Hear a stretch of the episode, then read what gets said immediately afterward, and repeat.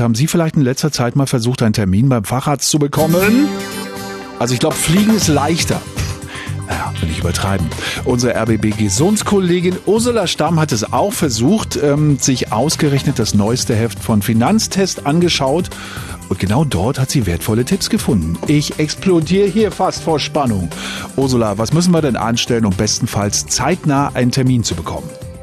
Ja, auch wenn es wie ein Umweg klingt, aber der heißeste Tipp von mir ist, zum Hausarzt gehen und sich eine Überweisung ausstellen lassen. Also einen Hausarzttermin bekommt man in der Regel deutlich schneller, also meist innerhalb einer Woche. Und dann ist es wichtig, dass man äh, darauf achtet, dass der auf die Überweisung einen sogenannten Vermittlungscode schreibt, also für die Facharztrichtung, die man braucht. Dann der zweite Tipp bei der Terminservicestelle der Kassenärztlichen Vereinigung anrufen.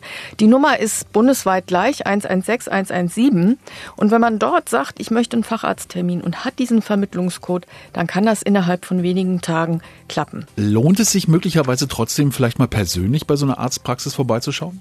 Ja, auf jeden Fall. Also ich glaube, viele kennen das, dass man endlos in solchen Telefonschleifen der Praxen festhängt. Also ja. wer die Zeit hat, selber vorbeizugehen, sollte das tun und vielleicht dann auch seine Beschwerden und die Dringlichkeit schildern. Was auch viele nicht wissen, Fachärzte, die einen vollen äh, Versorgungsauftrag haben, also keine reduzierten Sprechstunden, die müssen jede Woche fünf Stunden anbieten, die, die freie Sprechstunden sind, also wo man keinen Termin braucht. Und es lohnt sich also gerade, wenn man äh, schon einen Facharzt hat, den man schätzt, dort nachzufragen, wann denn diese Zeiten sind.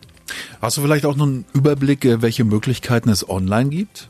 Ja, also es gibt private äh, Terminportale. Die bekanntesten sind vielleicht Doctolib oder ClickDoc. Und dann kann man angeben, also ich möchte, keine Ahnung, zum Augenarzt, zur Gynäkologin und bekommt dann Termine vorgeschlagen. Und ich habe das selber mal ausprobiert.